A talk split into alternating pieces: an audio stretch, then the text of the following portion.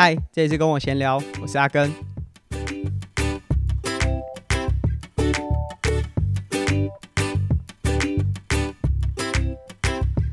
那本集节目我们是在六月二号录制的，所以已经进入到了上半年的最后一个月哦。我自己觉得过得很快，因为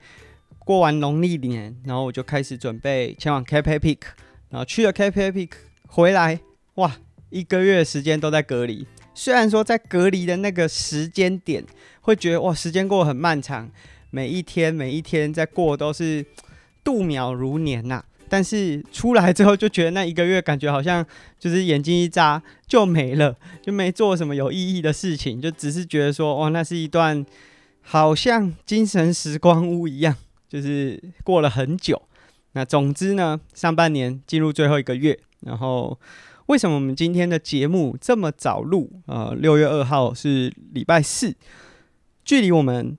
周一上架其实还有。大概半个礼拜的时间，是因为这个礼拜呢，大家收听节目的前一周周末是端午节嘛。那我到了台北的大家和平公园，和 Lululemon 的伙伴参与了龙舟的竞赛。在大家和平公园，每年应该至少有十二年、十五年的历史喽，就是都会举办水岸龙舟的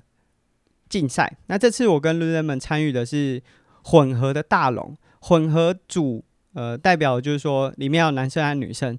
但也不是说呃，因为像大龙是二十位选手下去划，主要由二十位选手组成，也不是说你十九位男生搭一个女生就可以，它其实有规定的女生的人数啊。那所以我们参与的是这个大龙。那在前几集，就我刚开始参与龙舟训练的那一集，我就讲说我在高中的时候就有划过，然后那时候我们是大龙和小龙划了高中的小龙，是以学校出赛。那大龙是支援了士林区，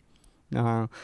当时就有说，我其实已经划过，呃，其实当时就已经有非常多队伍在划。不过，其实说真的，当时可能有过半都是公家机关哦，就例如说内湖区公所啊，或者是呃这种消防局啊，就是当时虽然可能也会有一些邀请的国际选手来到台湾参赛，但大部分都还是由这个一般的公家机关，台北市的公家机关参与的。这几年其实有很大的改变，包含像，诶、如果有在比铁有听过 DWD，他们就有呃龙舟队，而且这个龙舟队从可能三年前开始是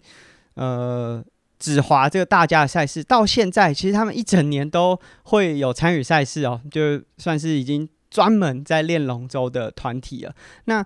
这个风气就变得还蛮盛行的。那之前我有说自己的我的太太雅乔，她之之前在大学期间也都是有划龙舟的啊，她也去过，应该是马来西亚吧，然后呃上海，然后香港，反正几个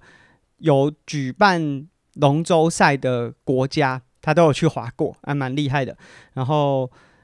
慢慢的，就这几年龙舟是变成是很多人会。参与啊，很多团体，尤其是像跑团，其实跑步或者是铁人三项是个人运动，但是像这些社团，其实他都把这群伙伴从各行各业凝聚在一起。那我觉得龙舟某种程度是一个很适合让我觉得像公司行号啊，或者是一个团体想要有更高的向心力的时候，一个很棒的运动，因为它不是只有。每个选手都很有力就可以，他必须要搭配啊。之前在在我这过去大概一个月左右练龙舟的期间，诶，也有一些可能不知道我有划过，然后他们就会问说：“啊，你怎么会跑去划？”那一方面当然是因为呃，就 Lululemon 邀请我，那我是大使，诶，时间也允许。那另外一个，我觉得我还蛮。期待那个练习的氛围，因为在高中的时候我们就已经体验过，就是你必须要所有整艘船的人节奏是搭在一起的。那其实龙舟看起来好像就是划船，可是它有很多技术在里面，包含桨位的安排，前面要由谁来担任前面的四桨，呃，前面的两个排位啦，就总共两个两个并排嘛，所以前面四位选手他可能是节奏感要比较好。然后要能够控制的，那后面输出要比较强，就力量要比较强。那中间又需要传导这个划船的节奏，就你把前面人的节奏呢延续到后面，所以其实它是有一些技术在里面的。然后加上呃这个整体，不是说你很强，然后你到别的队就有办法维持你很强的那个感觉，因为每一艘船、每一个团队，它的节奏或划法都会不太一样。像我们以前高中棒球队是力量算蛮大的，那我们的划法就。我觉得比较暴力啊，就是我们起步奖啊，或者是冲刺啊，甚至拉长的时候的频率，都会和这一次跟 Lululemon 划船的感觉不太一样。可是这不代表说哪一队就比较强，哪一队比较弱。实际在场上，最重要的是你的节奏能不能搭在一起。所以龙舟是真的蛮适合团体参与，然后这几年有蛮多跑团，呃，利用这个方式凝聚了。整个团体的向心力，我觉得这是一个很棒的方式。诶，也许未来有机会，大家有在自己的县市，因为其实不是只有台北，包含新北市啊、台台中中部好像是在鹿港吧。不过今年因为疫情，所以中南部很多赛事都取消。那台北也算是蛮勇敢的，还是持续的办下去啊。说到勇敢，还是要大家要注意，就自己的身体健康啊。然后也希望，就真的有蛮多身边的伙伴是已经染疫了，那希望大家都没有太大影响啊。我在上个礼拜也上传了一支影片，是在讲染疫之后对运动表现的影响。整体来说，我觉得影响并不大。那隔离，因为你的运动呃会受限，就无论是环境上的受限，或者你可能不舒服会减少训练嘛，或者是停止训练，那个影响对运动表现来说是比较大的。但是当然，那些后遗症，就是大家可能从新闻上、文献上、研究上看到的这些后遗症，也都陆续的，呃，或者是或或深或浅的出现在我身上。那如果可以选择，一定是不要。但是，呃，我做的这个分享不是要告诉大家说疫情很严重啊，你你能躲就躲。是有心理准备，因为我觉得最重要还是心理健康。那你心里有准备，真的面对到的时候比较不会恐慌。那你只要不恐慌，面对到这个状况，其实是会比较呃理性的去判断。所以那是我做了一个影片的分享。如果大家有兴趣的话，下面的文字链接我也把把它放上。那。再次提醒我们的听众订阅呢，会搬家到泽泽，会在六月十五号把 First Story 上面的订阅赞助都关掉。那也就是说，如果你目前都还是在 First Story 上面订阅赞助的话，那你就会停止，就是停止持续的累积。那如果对我们的订阅赞助有兴趣，那我们已经回馈了，来到第三期了。第一期是呃一片蓝胶的 T 恤嘛。几乎每位听众，只要你是一开始就参与订阅赞助的话，都有拿到。那，第二波是呃 On the Epic Way 的口罩还有帽子，帽子拿到的就稍相对来说稍微少了一些。那这一波呢？如果是参与四九九的订阅，然后你累积从第二期到第三期的话，那你就会直接获得一件车衣。那说真的，送出去的数量并不多啦，因为参与四九九的订阅赞助的伙伴并不是那么多。不过他们都已经收到了。那假设你是用九十九在呃订阅支持阿根的话，大概在六月中也会收到我们第三波的订阅赞助回馈小礼物。如果你有兴趣，现在可以在下面的文字链接找到我们泽泽平台上面会有进一步的说明。那这不会只是三波就结束，就是未来基本上是每一季我们都会推出一个听众回馈的方案。那有些产品是买得到的，有些产品是买不到的。像我们推出的 On the Epic Way，几乎就是我后来实际试售的大概只有三顶，就是帽子，就其他都是听众订阅计划的时候就送出去了。所以有些产品是买不到，那呃，到目前为止反应都还不错，因为其实在今年开始，二零二二年开始，就 KenSport 有合作了新的设计师，就是我们用不是我没有办法 请员工，我目前还没有那个那个屁股，没有那个 guts 去为别人的家庭或别人的生计就是担负，所以目前我都是用。发年度合作的方式，在就是请他协助我做一些设计。那但是目到目前为止都获得还不错的反应，然后我们也会持续下去。那也希望说大家如果有兴趣的话，就可以在泽泽平台上面参与我们的订阅赞助。然后六月十五号我们会把 First Story 的关闭。同时这一集我们已经来到第二季的第三十八集了。我仔细稍微看了一下，我们跟我闲聊节目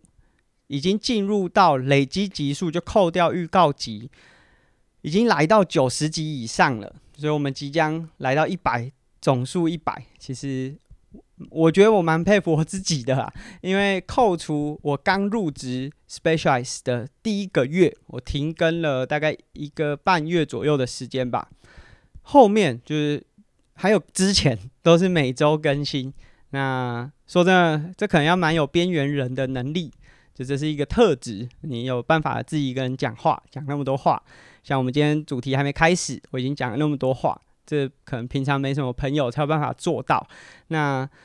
就是已经即将来到一百集啊！我目前没有想到一百集有什么特别的的集数或者是内容，不过就希望可以持续下去啊！我也不知道什么时候这个节目会结束。那第二季呢，基本上我们会把插班运动员系列讲完，就是整个我就是在这个运动竞技的。市场当中把它讲完，不过到底会不会真的讲完，好像也有点难。有没有可能我过几天又做了什么很大的突破，做了什么重大的决定？这也很难讲，所以有可能第二季也不会结束。总之，插班运动员是第二季的主轴，就是我们在呃两集，一集会更新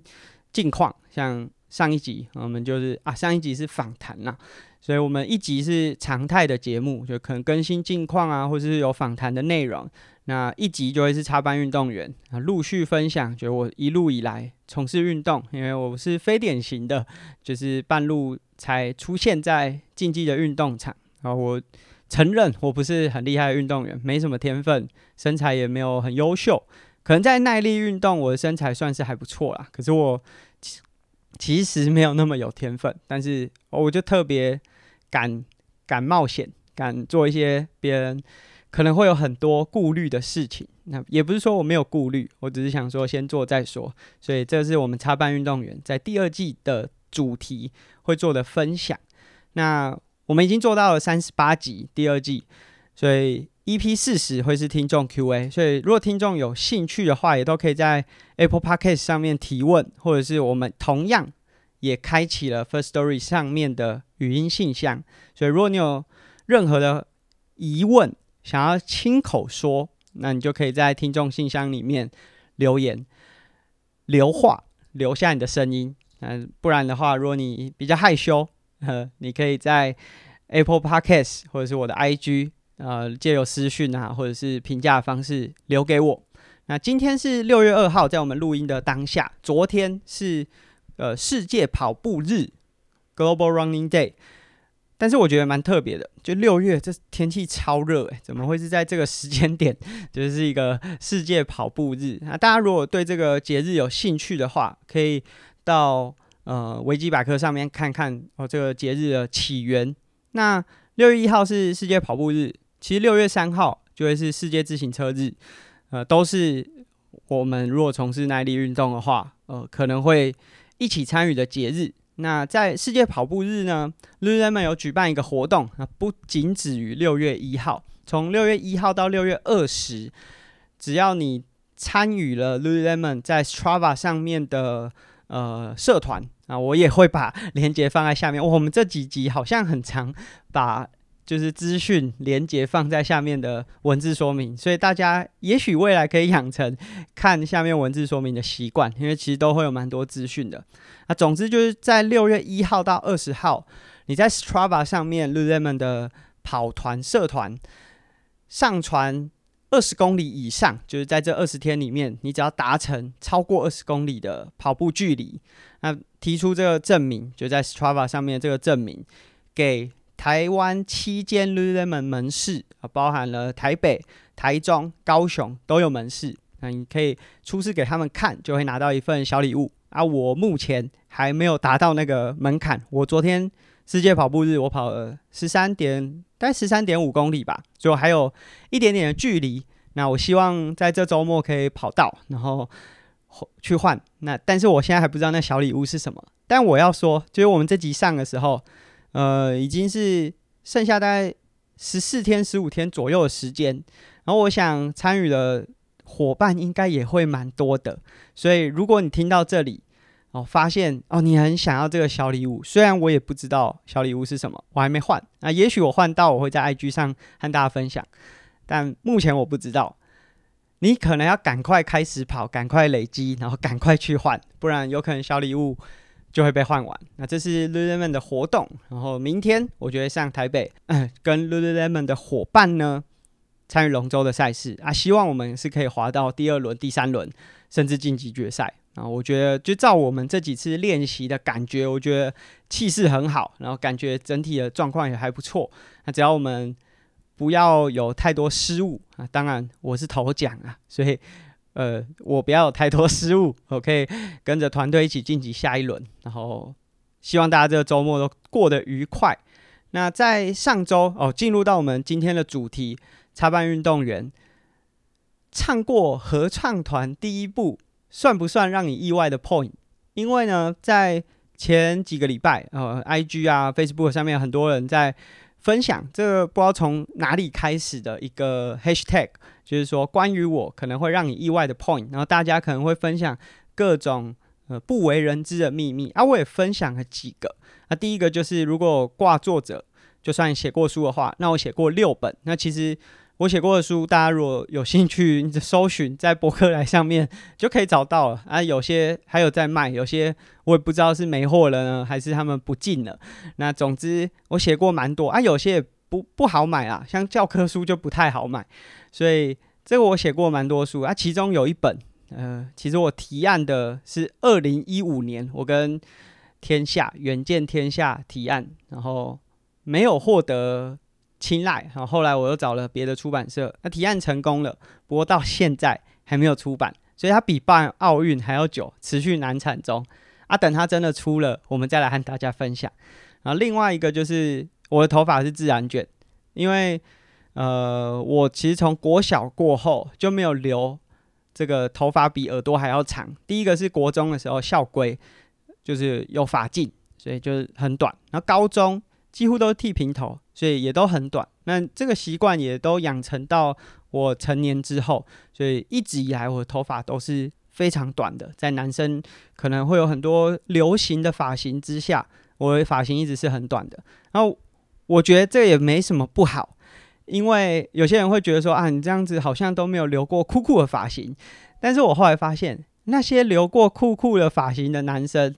可能过十年之后都还蛮后悔的。就是当他看到照片啊、呃，高中的合照的时候，会觉得糗到不能再糗。所以我可能发型一直没有一个特色，就没有呃特殊的发型，但也代表我不会因为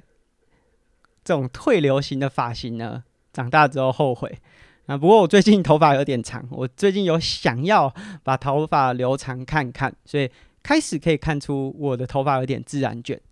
那第三个呢？哇，这个这好像是我真的从来没有分享过，说不定连我太太都不知道。就是我尿床到国小六年级，呃，我小时候会尿床，然后尿到就是后来我们家是我睡的床是没有床垫的，就是这种比较硬直的啊，可能是类似草席这样子，因为这样比较好清洁。然后我差点是连毕业旅行我都不敢去。那其实这后来我才知道是，就我们之前在呃之前的集数也是在插班运动员，我有分享过，就是家庭的问题。我后来才知道说，是因为那时候家里的压力很大，就是在家里的时候，哦、这种家暴啊等等的问题，所以让我当时其实应应该是在心理上有一些压力，然后导致就会尿床。然后后来就是父母就分居了嘛，然后后来也离婚了。离婚是我大学之后的事情啊，但是小学四年级他们就分居了，然后后来可能没有这个压力之后，这个问题就改善了啊，所以我六年级还是有顺利去成毕业旅行啊。不过尿床是尿到六年级，应该是我过去都没有跟人家分享的。那其实，在分享这个时候，我也突然想到，就是之前有很多人说啊，他分享都报喜不报忧啊，那好像说这样子，哎，在社群上比较能够经营一个正面的形象。那我自己不断的在思考，说我常常在社群分享一些就比较负面，无论是我自己身上，还是我的一些看法，到底是好还是不好？可我后来想一想，报喜不报忧，到底是？担心对外的形象不够阳光、不够健康，还是自己本身就没有办法面对自己内心真正的问题？那我不敢说我自己很勇敢的面对我自己生活当中遇到所有问题。其实到目前为止，我也有很多事情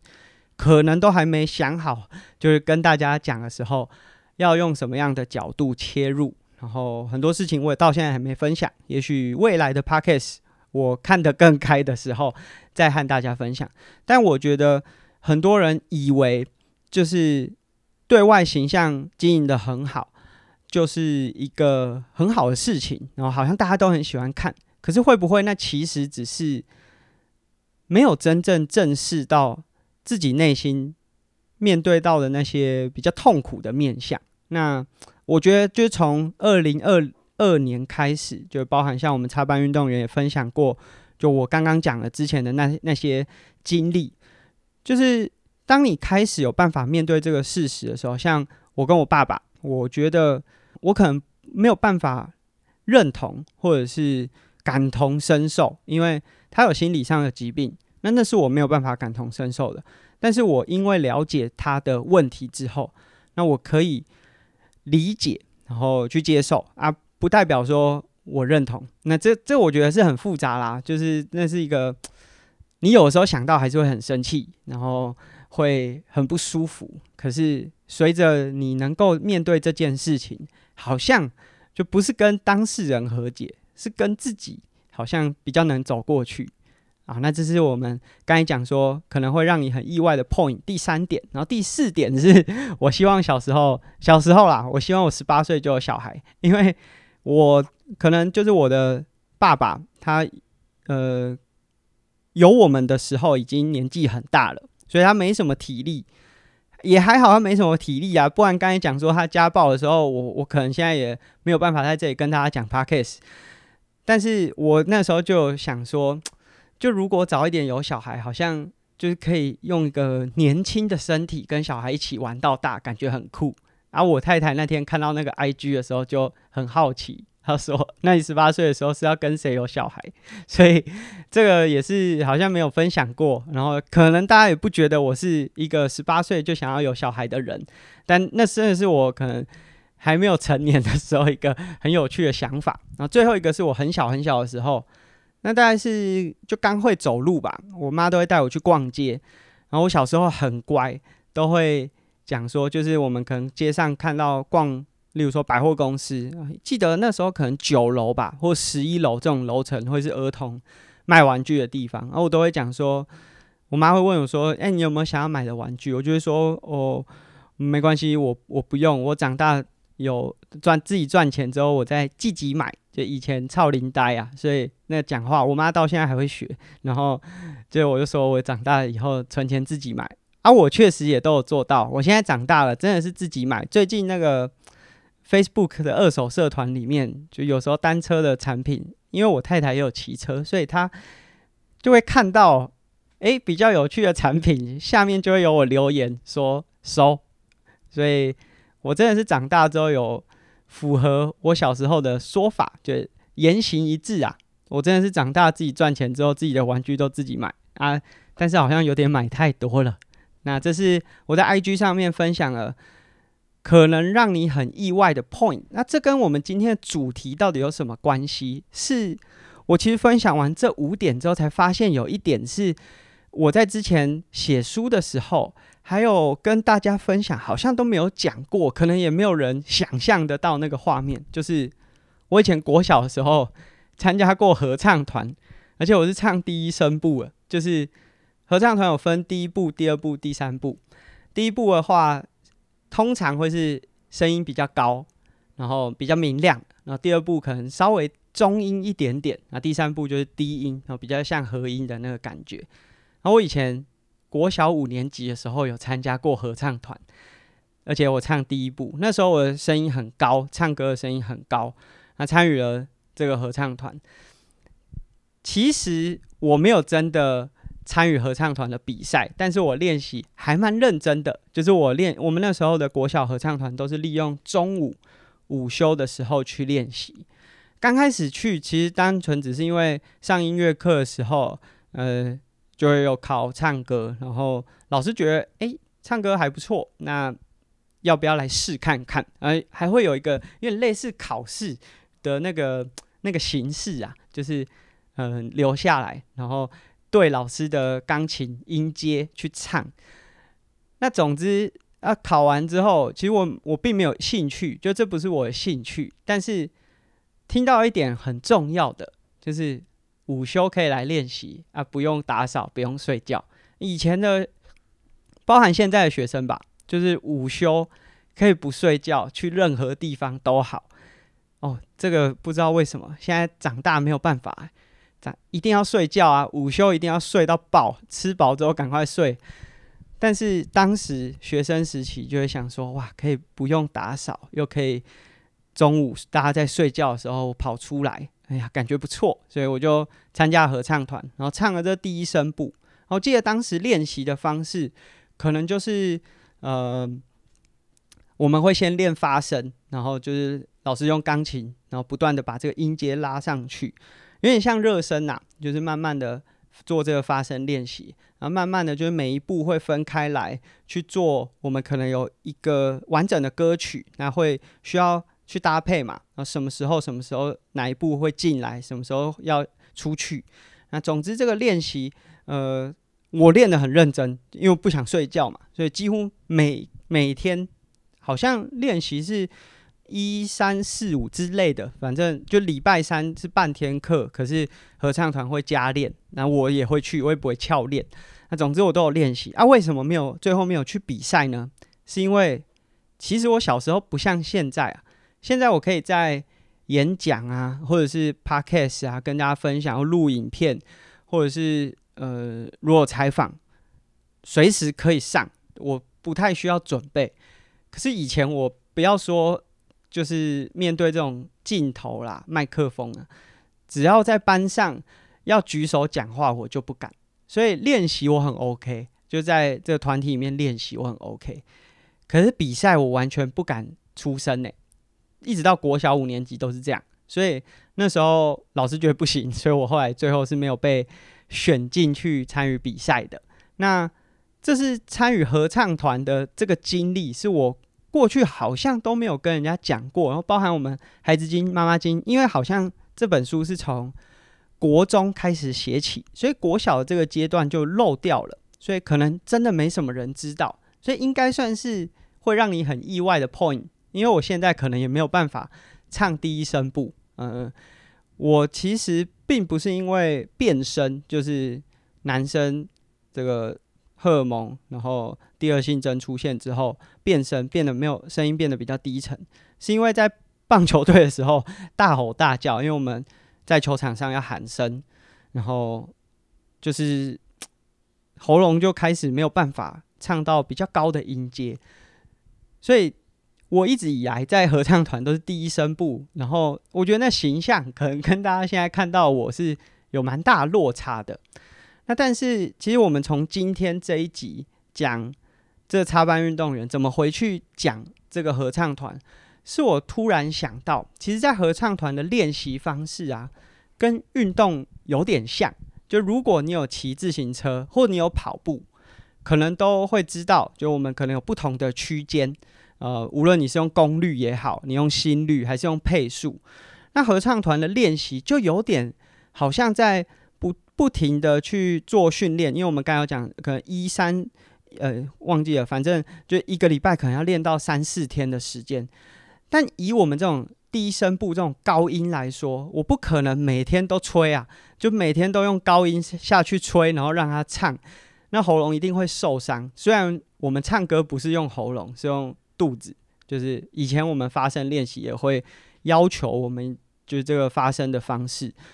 就是。但如果你每天都去用高音唱歌的话，一定会让声带有比较大的负担嘛。所以跟我们训练其实有点像，就像我们在发声练习的时候，会从基础，然后热身，慢慢的让你的声音可以慢慢唱上去。然后这个高也不是随便的高，你就是一直狂吹，它还是有区间的，就是它一阶一阶的上去，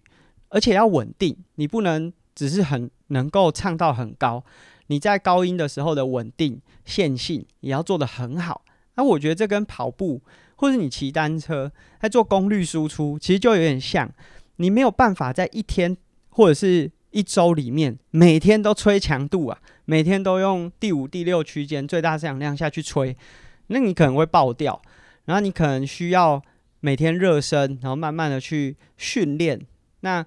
大部分的时间，我们都还是以发声练习为主，就最基础的。就像你在做耐力运动，一定是先从有氧耐力为主。因为这毕竟是这个项目的根本，所以你要不断的打底，然后把你的底打得很扎实，然后后续呢，再慢慢的把你的能力叠上去。但是在叠的时候又要很小心，你在做强度，像以唱歌来说是高音，你不能一直一天无上限的都是唱高音的这个节奏，就像你跑步不能一直吹强度嘛，所以两者之间其实是很像的。然后它会有好像周期，像我们以前，呃，我不知道唱歌有没有科学化训练，但是它也会有，就例如说，我们如果前一天唱的是高音，它隔天就会以发声练习，或者是我们就会配这个进拍，就是一首歌里面什么时候进，什么时候出，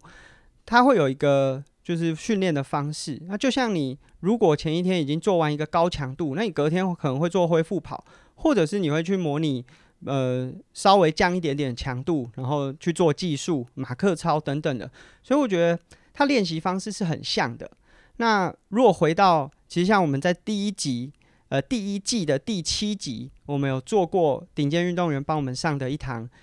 教育通识课，其实就有讲说，就是在这个过程当中，就运动训练、竞技训练，它有周期化，它可能跟我们在学期里面，呃，学期刚开始，大家从长假进入到学校，可能还没有办法聚焦，还没收心，所以会用比较轻强度的。但就有点像训练周期化里面，它从非赛季进入到赛季，它没有办法一下就进到很专项，然后它可能需要做一点转换。那慢慢的，他借由第一次段考、第二次段考，就像我们周期有设可能进展期、巅峰期，甚至比赛也不会。马上，例如说，你一开季是三月、五月就排 A 级的赛事，它可能一定都是一个周期性的，慢慢循序渐进的上去。所以，在我回想合唱团的那个练习方式的时候，就发现到说，其实，在学这些才艺，最终我们都有可能不会变成是那方面的专业，不会以那个为职业。像我参与了合唱团，我最后也没有变成歌手，甚至我当初说我想参加合唱团的时候。我妈绝对心里也没有想说，我长大会变歌手。那她为什么会让我去练合唱团？我觉得在这个过程当中，是你在学习的每一件事情，它都有一个模式。就像我们刚才讲合唱团练习，它为什么跟我们在做耐力运动训练那么像？就是你强度不能一直吹，你要有基础，你要循序渐进的去学习。我想这个把任何一个模组。套入任何一个专业都很像，就像我们在那个第一季的第七集讲顶尖运动员帮我们上的第一堂通识课的时候，我们也讲说，如果你就是在学生时期全部强度调到最高，确实可以让你的运动表现看起来很漂亮，但有可能生理上或心理上会把你烧光，心力交瘁，然后最后你退出运动场，就跟在学校，你也可以。十二年国教全部用补习塞满，他的成绩也可以看起来很好，但可能过了那个时间点，他就退出这个学习的环境，再也不想碰书本了。所以每一件事情都很像。那我们只是借由其中一件事情，就我可能当时选择合唱团是因为想逃避午觉和打扫，但是因为这样的逃避，我进入到那个环境，参与了那个学习。我学习到学习一件事情，它的方法是什么？那很可惜的是，其实当时我没有意识。就假设这件事情是有人跟你讲的，跟你讲说哦，没关系，你就去从事一件你当下最有兴趣的事情，即便这个事情未来不会是你的职业，不会是你一直延续下去的事情，但你学这件事情的当下，你会学习到一个学习的技法，就是这个技法是你可以复制到其他领域的时候，你也可以重新解构。重新的从基础，然后周期化、循序渐进的去学习，进入到下一个领域。如果当时有人跟我们讲说：“哦，你参与了合唱团，参与了运动竞赛，参与任何的才艺，都可以把他的学习方式变成是未来在学东西的一个方法的时候，那我觉得大家对于在学才艺的观点可能会很不一样。那。今天的分享，我是蛮希望说，也许有家长听到，那你的孩子最近在跟你吵说他想要学什么，或者是参与什么校队，换个方式去思考，你让他知道说，在这个过程，也许你不会变成 top，你不会变成那个领域最厉害、从事运动最强，或者是最会唱歌的那个人，但是这个学习的过程，有可能让你多一个武器，就是你比别人更懂得怎么学习，因为说真的。我们刚才讲的，在课本上也是，可是，在课本上，你可能跟同才竞争，或者是学校老师他本身的刻板印象，或者是社会价值观，会让学习本身这件事情可能走位了。但是，当我们自己本身选择了额外的一个异能科，就例如说选择了球类运动，或者是去参与了跑团。或参加合唱团，那个学习的过程是你本身自愿自发性的，也许结果会不一样。所以这是我们今天分享，就是突然从我们插班运动员都已经讲到我高中休学跑去骑车了，现在突然跳回去国小啊，我想这个唱合唱团第一步应该会是让你蛮意外的 point，因为我现在想我也觉得，嗯，我感觉就不是一个。会去参加合唱团的人，那这是我们今天的节目。如果对我们节目有兴趣呢，可以在 Apple Podcast 上面评价，或者是留言给我们，给我们一些回馈。那我们的订阅赞助方案也会在泽泽开启，然后我们会在六月十五号呢关闭 First Story 上面的赞助方案。希望现在在 First Story 的伙伴呢，可以陆续转嫁到泽泽，选择好你的座位。不过当然。如果在听完了这几集之后，你发现，嗯，阿根的节目好像不是我想赞助的那个类型，那我觉得也没关系，因为我自己也赞助过非常多不同的节目，呃，也有些我中途也退掉了。那我觉得，如果你愿意支持我的节目继续做下去的话，我非常感谢。但假设你到现在，呃，即将搬家，你不想跟我一起搬过去的话，那也没关系。但还是希望大家有空可以收听我的节目。那我们今天节目就到这边，下集见，拜拜。